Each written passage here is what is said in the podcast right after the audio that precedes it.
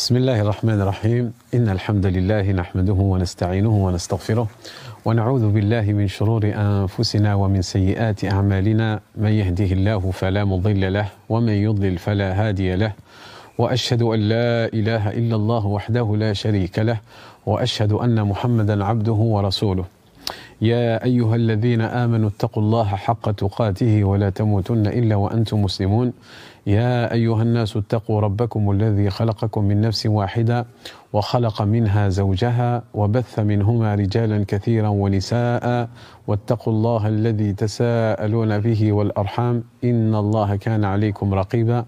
يا أيها الذين آمنوا اتقوا الله وقولوا قولا سديدا يصلح لكم أعمالكم ويغفر لكم ذنوبكم ومن يطع الله ورسوله فقد فاز فوزا عظيما.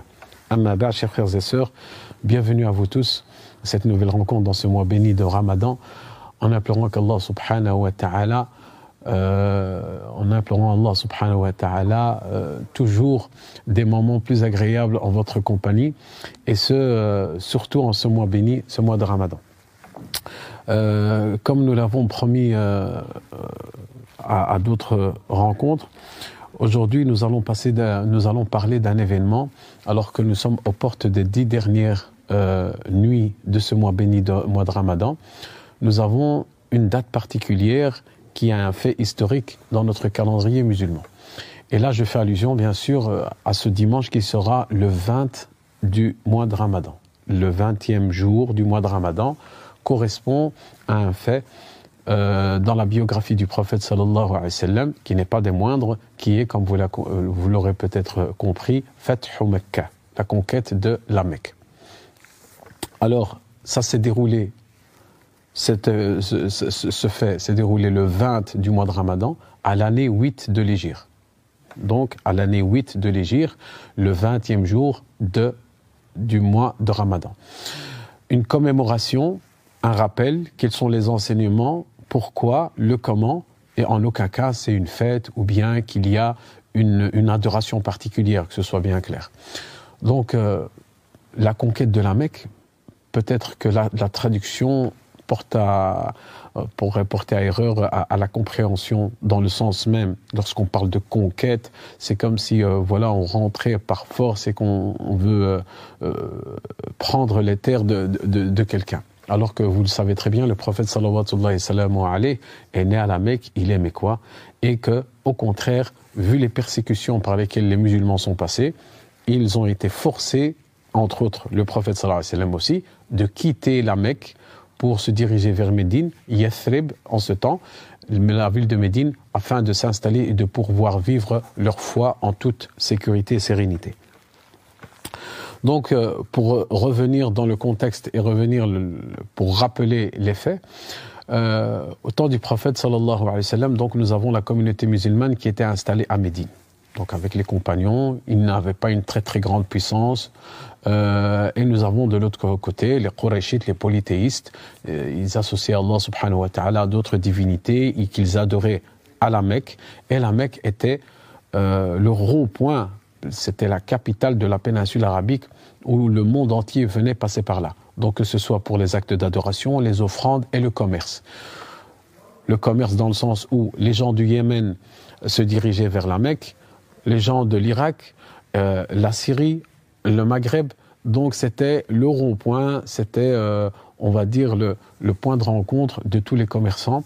Et par la même occasion, vu que c'était un endroit d'adoration, il présentait les offrandes à la Mecque et les, donc les, leaders, les élites de Qurayshites qui, euh, qui contrôlaient la Mecque et la Kaaba avaient justement ce pouvoir de, et cette richesse qu'ils pouvaient profiter. Donc le prophète sallallahu alayhi wa n'habite plus à la Mecque alors que sallallahu alayhi wa il aime la Mecque et ça fait partie de sa terre natale où il est né sallallahu wa sallam. Et euh, à travers l'histoire, pour pas trop rentrer dans les détails ici dans la biographie, dans les faits qui sont, sont passés, c'est qu'à un moment donné, donc euh, il y avait les musulmans et les non-musulmans, et il y avait un pacte, ce qu'on appelle le pacte de Al-Hudaybiyah. Le pacte de Al-Hudaybiyah, c'était un pacte qui était entre le prophète sallam et les Mekwa, les Qurayshites. Et ce pacte, c'était une trêve, tout simplement une trêve, pour un arrêt de guerre et ça, euh, elle a été fixée à 10 ans.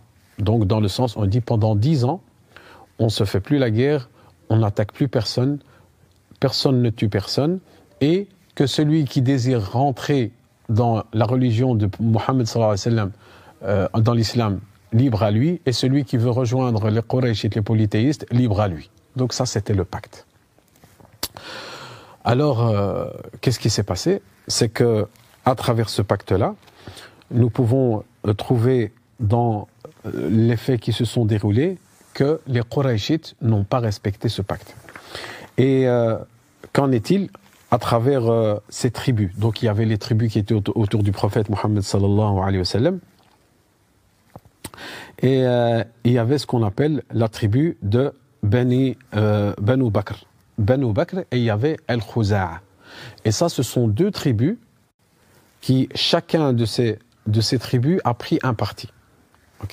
et ce qui, ce qui s'est passé, c'est que ces, ces deux tribus-là, avant ce pacte-là, avant, avant que l'une d'elles rentre dans l'islam, ils étaient toujours en guerre. Il y avait encore des dettes dans le sens où il y avait du sang qui coulait, euh, il y avait des, des, des vengeances encore à appliquer, et des sentences à mettre en, en, compte, vu les, injustices qui se sont passées ou bien les, guerres qui se sont passées entre ces deux tribus.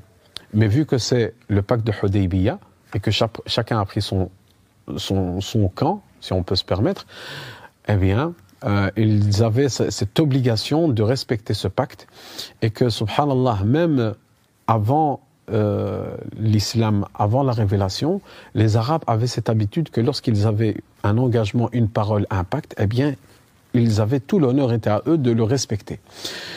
Et subhanallah, on constate qu'aujourd'hui, en étant musulman, dans la communauté, parfois, avec tous les enseignements prophétiques, la personne prie, elle jeûne, et lorsqu'elle donne une parole, elle ne tient pas ses paroles. Si elle a un pacte ou bien si elle a un contrat, elle ne respecte pas celui-ci. Et subhanallah, c'est quoi qui fait tout ça? C'est l'éloignement d'Allah subhanahu wa ta'ala, la, la, la, faiblesse de la foi et la perte ou bien l'absence parfois qu'Allah nous protège de la crainte d'Allah subhanahu wa ta'ala. Donc de se rappeler que, regardez, avant que le prophète sallallahu euh, reçu la révélation, il y avait ces valeurs. Et on a pu trouver ça, entre autres, euh, au temps d'Ibrahim, lorsqu'il a euh, laissé son épouse, son épouse au milieu du désert avec Ismaïl, Sarah avec Ismaïl, euh, Hajar avec Ismaïl, au milieu du désert, lorsque euh, la tribu passa par là pour chercher de l'eau, ils lui ont demandé l'autorisation d'utiliser l'eau, qui est l'eau de Zamzam, alors qu'elle était toute seule, elle était faible. Ils auraient pu la tuer.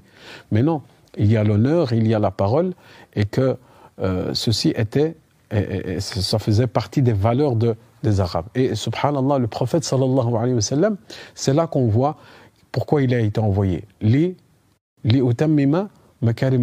afin de compléter le bon comportement. Alors ce n'est pas une phrase anodine, il faut vraiment comprendre le pourquoi quand on dit qu'il est venu compléter. Parce que à l'ère pré-islamique, les gens avaient un comportement, ils avaient des valeurs. Et le prophète sallallahu alayhi wa sallam, il est venu simplement euh, certifier celle-ci et terminer tous les manquements, ajouter tous les manquements qu'il y aurait à ce comportement. C'est pour ça que le prophète sallallahu dit que afin de compléter le bon comportement chez les gens. Donc nous avons dit que euh, entre ces deux tribus, euh, entre Banu Bakr et, et euh, il y avait, c'est l'appellation de ces deux tribus, qu'il y avait la guerre perpétuelle entre eux et que ce pacte de l'Hudaybiyah avait fait en sorte de calmer la situation et que voilà, il y avait cette sorte de trêve. Mais qu'est-ce qui s'est passé? C'est que le parti, l'une des tribus, a rompu ce pacte. De quelle manière? Eh bien, ils ont attaqué euh, qui, faisait partie des musulmans, qui faisait partie avec le prophète wassalam, et ils les ont attaqués, ils les ont tués en pleine nuit. Qu'est-ce qu'ils ont fait? Et ils se sont fait aider. Ils se sont fait aider par qui? Par les Qurayshites. Ils se sont fait aider par les Qurayshites, donc à travers leurs armes, à travers leur, aide, et ça s'est passé durant la nuit. Et eux, qu'est-ce qu'ils sont dit? Ils sont dit, c'est la nuit, personne ne voit, personne n'est au courant, eh bien voilà, on va les exterminer cela, on va les terminer, et euh, personne ne, va transmettre ou bien ne, va apprendre que ça vient de nous. Mais euh, il y avait des témoins. Il y avait des témoins qui ont été chez, qui ont été chez le prophète sallam et lui ont averti de, de ce qui s'est passé, des faits, et ils ont demandé au prophète sallam, Ya Rasulallah, il faut absolument que tu sauves notre honneur, que nous avons un pacte, que voilà, ils ont trahi, les Qurayshites ont trahi ce pacte de l'Hudaybiyah. Et là, le prophète sallallahu alayhi wa sallam fut en colère parce que c'est une trahison, le fait de ne pas respecter euh, ce pacte. On a bien dit que ça s'est passé euh, en année 8 de l'Égypte, salawatullahi wa alayhi. Qu'est-ce que le prophète sallallahu il a euh, préparé ses hommes? Il a préparé ses hommes pour aller défendre donc ses positions et justement une réponse forte par rapport à à, cet acte de trahison. Euh, il a rassemblé tous les hommes, plus de 10 000. Masha'Allah, vous savez bien que maintenant, avec toutes les tribus qui se sont rassemblées au temps du prophète sallallahu alayhi wa sallam, et peut-être là, c'est aussi un enseignement. Regardez que le prophète sallallahu alayhi wa sallam a utilisé cette période de sérénité à travers ce pacte, donc avec l'ennemi. Donc il n'y a aucun mal que même si c'est ton ennemi, quelqu'un qui te combat, d'avoir un traité avec lui. Et ça, c'est toujours praticable même euh, aujourd'hui. Bien sûr, ça se fait à des échelles internationales, à travers entre les nations, à travers la phase diplomatique où euh, des, traités sont, signés entre les nations. quoi qu'il en soit, euh, il faut avoir une bonne compréhension de l'islam et de que le prophète sallallahu alayhi wa sallam était aussi un diplomate avant tout et qu'il avait cette, cette notion, de, de, de, de mesurer le pour et le contre de chaque chose parce que de nos frères et de nos sœurs, qu'Allah subhanahu wa ta'ala nous guide tous, nous sommes arrivés à une époque où c'est cette facilité de, de, de directement de, juger ou bien de rendre non musulman telle ou telle personne parce qu'il a fait ça, ou bien dans nos mosquées, dans le mosquée, si par exemple euh, une, mosquée ou bien une association a euh, une entraide avec, euh, avec des instances officielles, avec des non-musulmans, avec une association, c'est directement ah mais ça c'est des traites, c'est pas des vrais musulmans et autres. Au contraire, regardez le prophète sallallahu alayhi wa sallam, euh, il avait un contact avec le prophète sallallahu alayhi wa sallam, il avait avec les juifs euh, à Médine, il avait avec les polythéistes. À partir du moment où chacun respectait ses engagements, il n'y a aucun mal à cela, inshallah ta'ala. Lorsque tout ce rassemblement de, musulmans qui vont euh, se diriger vers Mecca, il y a Abu Sufyan, Abu Sufyan qui n'était pas encore musulman, parce qu'il va se convertir par la suite, il a, il a appris la nouvelle qu'il y avait vraiment en nombre des gens qui, qui étaient là et qui s'apprêtaient à se diriger vers la Mecque. Et là, Abu Sufyan, qu'est-ce qu'il a fait? Il, a, euh, il, a, il, il s'est dirigé vers le prophète sallallahu alayhi wa sallam afin d'essayer de négocier. Et on peut, euh, si on va essayer de comprendre ceci à notre époque, vous savez très bien que quand il y a deux pays où il y a des tensions, où il y a des problèmes ou bien des incidents diplomatiques, eh bien, on, envoie l'ambassade ou bien on convoque l'ambassadeur afin de traiter directement avec lui. Et parfois, même si ce sont deux pays qui sont en guerre, il y a toujours là, le côté diplomatique qui continue donc dans les affaires courantes afin de toujours garder une possibilité de dialogue. Et donc le prophète sallallahu alayhi wa avait toujours cette possibilité de dialoguer. Et entre autres, Abu Sufyan s'est dirigé vers le prophète sallallahu alayhi wa sallam en lui demandant simplement de oui, c'est vrai qu'il y a eu un incident, ce pacte a été euh, trahi, mais euh, pourquoi ne pas euh, euh allonger la la période, la période de ce pacte. Donc il voulait ajouter afin de garder cette sérénité haute. Et là, le prophète sallam ne lui a pas répondu parce que c'est un acte très grave. Et qu'est-ce qu'il a fait Abu Sufyan? Il se dirige vers Abu Bakr. As-Siddiq vers Omar ibn Khattab vers Ali ibn Abi Talib anhu, afin de justement d'essayer de, de, de, pouvoir euh, discuter avec le prophète sallam et de trouver une issue favorable, mais il n'a pas réussi à trouver qui pourrait qui, qui, pourrait l'aider dans, sa démarche. Et subhanallah al-adim, euh, à travers cette, cet essai de Abu d'essayer de calmer les choses, c'était trop tard. Alors là, ils étaient en nombre. Et là, Abu Sufyan revient chez les, chez et demanda, et dit, voilà, euh, il y a beaucoup, beaucoup, beaucoup, beaucoup de, de, musulmans qui sont aux portes de Mecca. Et le prophète, sallallahu alayhi wa sallam, il a envoyé avant tout, euh, on va dire, des éclaireurs, ils étaient plus ou moins huit, pour euh, avertir de l'intention qu'ils avaient. Dans le sens où le prophète, sallallahu alayhi wa sallam, avait l'intention de rentrer à la Mecque, mais pas pour tuer ou bien pas pour casser, ou bien pour brûler. Donc, cette intention, il a voulu la faire savoir euh, à travers ces éclaireurs qu'il a envoyés. Donc, il a envoyé plus de huit compagnons afin de d'annoncer les intentions du prophète Mohammed sallallahu alayhi wa sallam. Ce qui est aussi intéressant à savoir, c'est que lorsqu'il a eu cette démarche, le prophète sallallahu wa sallam, en aucun cas, il a concerté ou bien il a transmis ou bien il a déclaré ses idées euh, à son épouse, à ses compagnons. Le prophète sallallahu alayhi wa sallam a gardé ça pour lui afin de préserver donc le, plan qu'il avait et cette, euh, cette conquête de la Mecque. Euh, il n'avait pas l'intention d'attaquer, on l'a bien dit. Il n'avait pas l'intention de, brûler. Ça reste sa ville et c'est un lieu saint avant tout. Donc euh, ça c'est l'un des enseignements qu'on pourra tirer du prophète sallallahu wa alayhi. Donc Abu Sufyan, à ce moment-là, il revient chez le prophète, il revient chez les et leur dit que voilà, il y a toute une armée et qu'ils sont en nombre. Et ils lui ont dit, mais alors donne-nous ton avis, qu'est-ce qu'on va faire? Se sont posé la question. Il a dit, ben, je ce qu'il faut simplement euh, se rendre, se rendre à l'évidence que nous sommes faibles et que voilà, ils sont en force et que nous devons les laisser euh, rentrer à la Mecque. Euh, et là, l'une des techniques que le prophète sallam a, a, utilisé pour vraiment prendre contrôle de la Mecque sans laisser de répit pour ceux qui étaient à l'intérieur, les Qurayshites, c'est de, il, a divisé donc le nombre de, musulmans, des troupes, à, ces plusieurs portes. Donc la Mecque a diverses portes euh, à des entrées différentes.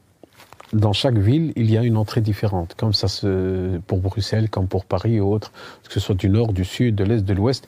Eh bien, la Mecque, le prophète a éparpillé, ils ne sont pas tous venus de la même direction. Donc ils se sont éparpillés afin de pouvoir rentrer de toutes les entrées de la Mecque et qu'ils se soient vraiment encerclés et qu'ils n'ont plus de répit, ils ne peuvent pas s'enfuir et ils ne peuvent pas euh, faire euh, quoi que ce soit. Ils sont en faiblesse, ils, sont devant, ils ont devant eux donc euh, les musulmans et toute son armée. Et c'est là que Abi revient chez le prophète sallallahu alayhi wa sallam. Et euh, le prophète sallallahu alayhi wa sallam, il lui a dit, il lui a dit tu ne comprends toujours pas parce que le prophète sallallahu alayhi wa sallam, il a senti d'Abi Sufyan que c'est comme s'il voulait euh, le, rejoindre et, et, croire en Allah subhanahu wa ta'ala, l'unique subhanahu wa ta'ala. Et là, il lui dit, il lui a dit, pourquoi tu ne prends pas cette décision? Qu'est-ce qui t'arrive, Abu Sufyan? Et il avait ce doute et ensuite il a il a, euh, il s'est converti à l'islam dans le sens, il a rejoint le prophète sallallahu alayhi wa sallam et à l'étonnement de son épouse et des, autres Qurayshites, Abu Sufyan, c'était la renommée et il s'est converti à l'islam. Il s'est converti à l'islam et sa conversion à l'islam ne va pas passer inaperçue parce que c'est une personnalité au rang de Quraysh, au rang de la Mecque, de la Kaaba, et que c'était l'une des personnes, euh, un élite de, de, la Mecque et de la Kaaba, et que le fait qu'il soit, lui, euh, en tant que musulman, eh bien, il était sous la protection des musulmans, du prophète Mohammed sallallahu alayhi wa sallam. Et lorsque le prophète sallallahu alayhi wa sallam est rentré à la Mecque avec ses compagnons, avec les fidèles, avec les musulmans, ils sont rentrés sans que leurs armes, sans que leurs épées soient sorties de, de, de, leur protection, dans le sens où, euh, en ce temps-là, on comprend bien qu'ils ne sont pas venus dans un but de, de, combattre. Donc ils sont venus en paix.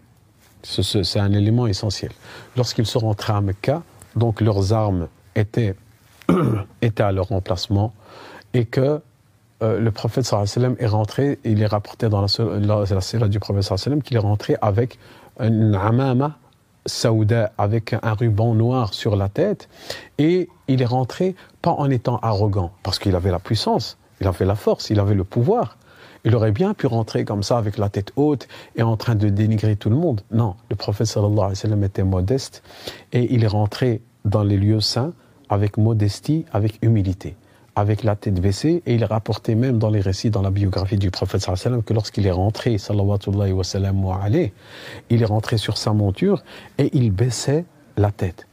Il baissait la tête au, au, point de vue que jusqu'à un tel niveau que sa barbe était au niveau de, de la moitié de sa selle pour vous dire qu'il est rentré vraiment avec humilité et avec modestie. Et il est rentré où? Dans le meilleur endroit, donc la sainte mosquée, la Mecca. Euh, et là, le prophète sallallahu alayhi wa euh, lorsqu'il rentra, il annonça. Donc il y, a, cette annonce qui est faite à, aux Qurayshites, aux non-musulmans. Alors il y a cette peur, est-ce qu'ils vont nous tuer? Est-ce qu'ils vont nous attaquer? Et là, qu'est-ce qui est dit? Il est dit que que celui qui rentre dans la mosquée, eh bien, il est en paix. Et que celui qui rentre dans la maison d'Abi Sufyan, eh bien, il est en paix. Ça veut dire là, c'est un, message très fort dans le sens où Abu Sufyan est devenu musulman et qu'il est sous la protection du prophète Mohammed sallallahu alayhi wa sallam. Et que celui qui rentre chez lui, donc à tous les habitants de la Mecque qui sont là, rentrez chez vous et fermez la porte derrière vous. Et si vous faites ça, vous serez en sécurité, on ne va pas vous attaquer. Au contraire, si vous venez et que vous voulez nous combattre, on va se défendre. Donc ça a été bien clair à, ce point-là. Et là, le prophète sallallahu alayhi wa sallam est rentré de cette manière-là à Mecca. C'est pour ça que lorsqu'on dit la conquête euh, de la Mecque, Fath Mecca, sahih, euh, c'est une conquête mais pacifique tout à fait pacifique. Il n'y a pas eu de rivière de sang, il n'y a pas eu de, de, de, guerre, il n'y a pas eu de tuer par la grâce d'Allah subhanahu wa ta'ala. Et le prophète sallallahu wa sallam euh, lorsqu'il est rentré à Mecca, il est rentré dans la Kaaba. Il est rentré dans la Kaaba, dans la sainte mosquée, dans la structure où il y avait des centaines de, statues des divinités, que ce soit en terre, que ce soit en bois, et il les a tous cassés il les a tous cassés pour adorer un Dieu unique subhanahu wa ta'ala afin de glorifier Allah subhanahu wa ta'ala et répondre à, cette victoire que Allah subhanahu wa ta'ala et nous, nous avons très bien dans le Saint-Coran, surat euh, Al-Fath et euh, Al-Nasr aussi, on a la surat la victoire, إذا جاء نصر الله والفتح ورأيت الناس يدخلون في دين الله أفواجا فسبح بحمد ربك واستغفر إنه كان توابا donc le jour de la victoire, c'est celui-là. Et vous voyez que, subhanallah, dans la biographie du prophète sallam, que ce soit les victoires, les, plus, les victoires des batailles, dans la vie du sallam, et même après, dans l'ère islamique, ceux qui sont venus par la suite, euh, c'était pendant le mois de Ramadan. C'est pour ça que le mois de Ramadan, c'est le mois de la réussite, c'est le mois de la victoire. Et qu'il faut utiliser justement ce mois pour euh, réussir contre ses propres défauts, c'est-à-dire le changement personnel, réussir dans ses projets euh, et ne pas faire cette erreur que beaucoup de gens croient que si le ramadan est là, bien j'arrête tout, je fais plus rien et que je vais tout rater si je fais quoi que ce soit. Au contraire, c'est le mois de la réussite et le mois du changement et qu'il faut vraiment euh, utiliser tous les jours de ce mois bédi, alhamdulillah, là, il nous reste euh, encore 12 jours plus ou moins, jusqu'au 13 plus, euh, euh, plus, ou moins, et de se rappeler de ce fait historique, donc de demain, le 20e jour de, euh, du mois de Ramadan, qui commémore donc la conquête de la Mecque. Donc, Alhamdulillah, le prophète a repris le contrôle de la Mecque par la grâce d'Allah subhanahu wa ta'ala et il est rentré en, de, pacifiquement et il a pris le contrôle et il a pu adorer Allah subhanahu wa ta'ala, il a ordonné Bilal ibn Rabah radiallahu anhu de faire le adhan, de faire l'appel à la prière à la Mecque. Et depuis ce jour-là, Allah subhanahu wa ta'ala a rendu cet endroit sur la sûreté, la paix et la sérénité et l'adoration d'un Dieu unique subhanahu wa ta'ala. Jusqu'à aujourd'hui, et ceci jusqu'à la fin des temps, Allah subhanahu wa ta'ala protège sa maison, sa sainte mosquée qui est à la Mecque. Et vous pouvez le constater quand vous visitez les, lieux saints. Alhamdulillah, même si vous êtes stressé, vous avez des problèmes et autres, si vous rentrez là, vous sentez un apaisement et une sérénité. Et ça, vous ne la trouverez nulle part ailleurs.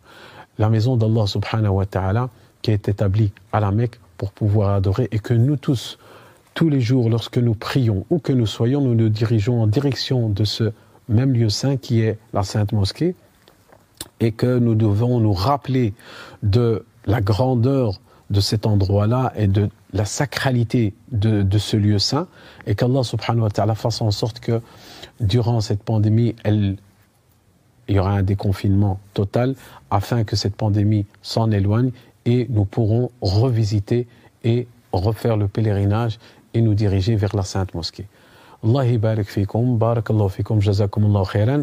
Je pense que c'était un bref résumé et je vous invite à lire avec vos enfants, euh, avec vos proches, de bouquiner un peu concernant cette histoire qui est un fait historique et qui a toute sa place dans la vie de tout croyante et croyant, et qu'Allah subhanahu wa ta'ala mette de la bénédiction dans ces dix dernières nuits. Nous aurons l'occasion, inshallah, à travers nos intervenants, de qualité qui, euh, qui font l'honneur euh, de pouvoir participer aux diverses interventions ici au Centre islamique El-Amel, ainsi qu'avec moi-même, ma modeste contribution, de pouvoir apporter des éléments essentiels afin de pouvoir vivre ces dernières dix nuits qui sont les meilleures nuits de l'année, de la meilleure manière qu'il soit, suivant les enseignements prophétiques et surtout avec ces contraintes que nous avons tous, le fait d'être dans un confinement et que les mosquées sont fermées.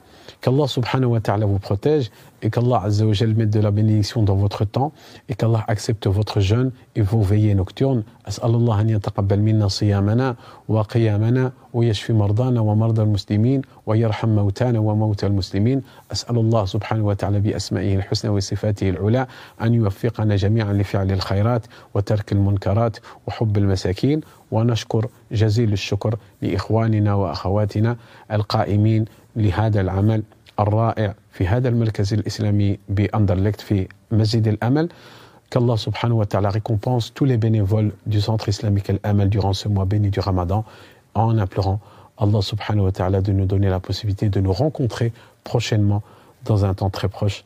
Qu'Allah vous protège. Jazakumullahu khairan. Wassalamu alaikum wa rahmatullahi wa barakatuh.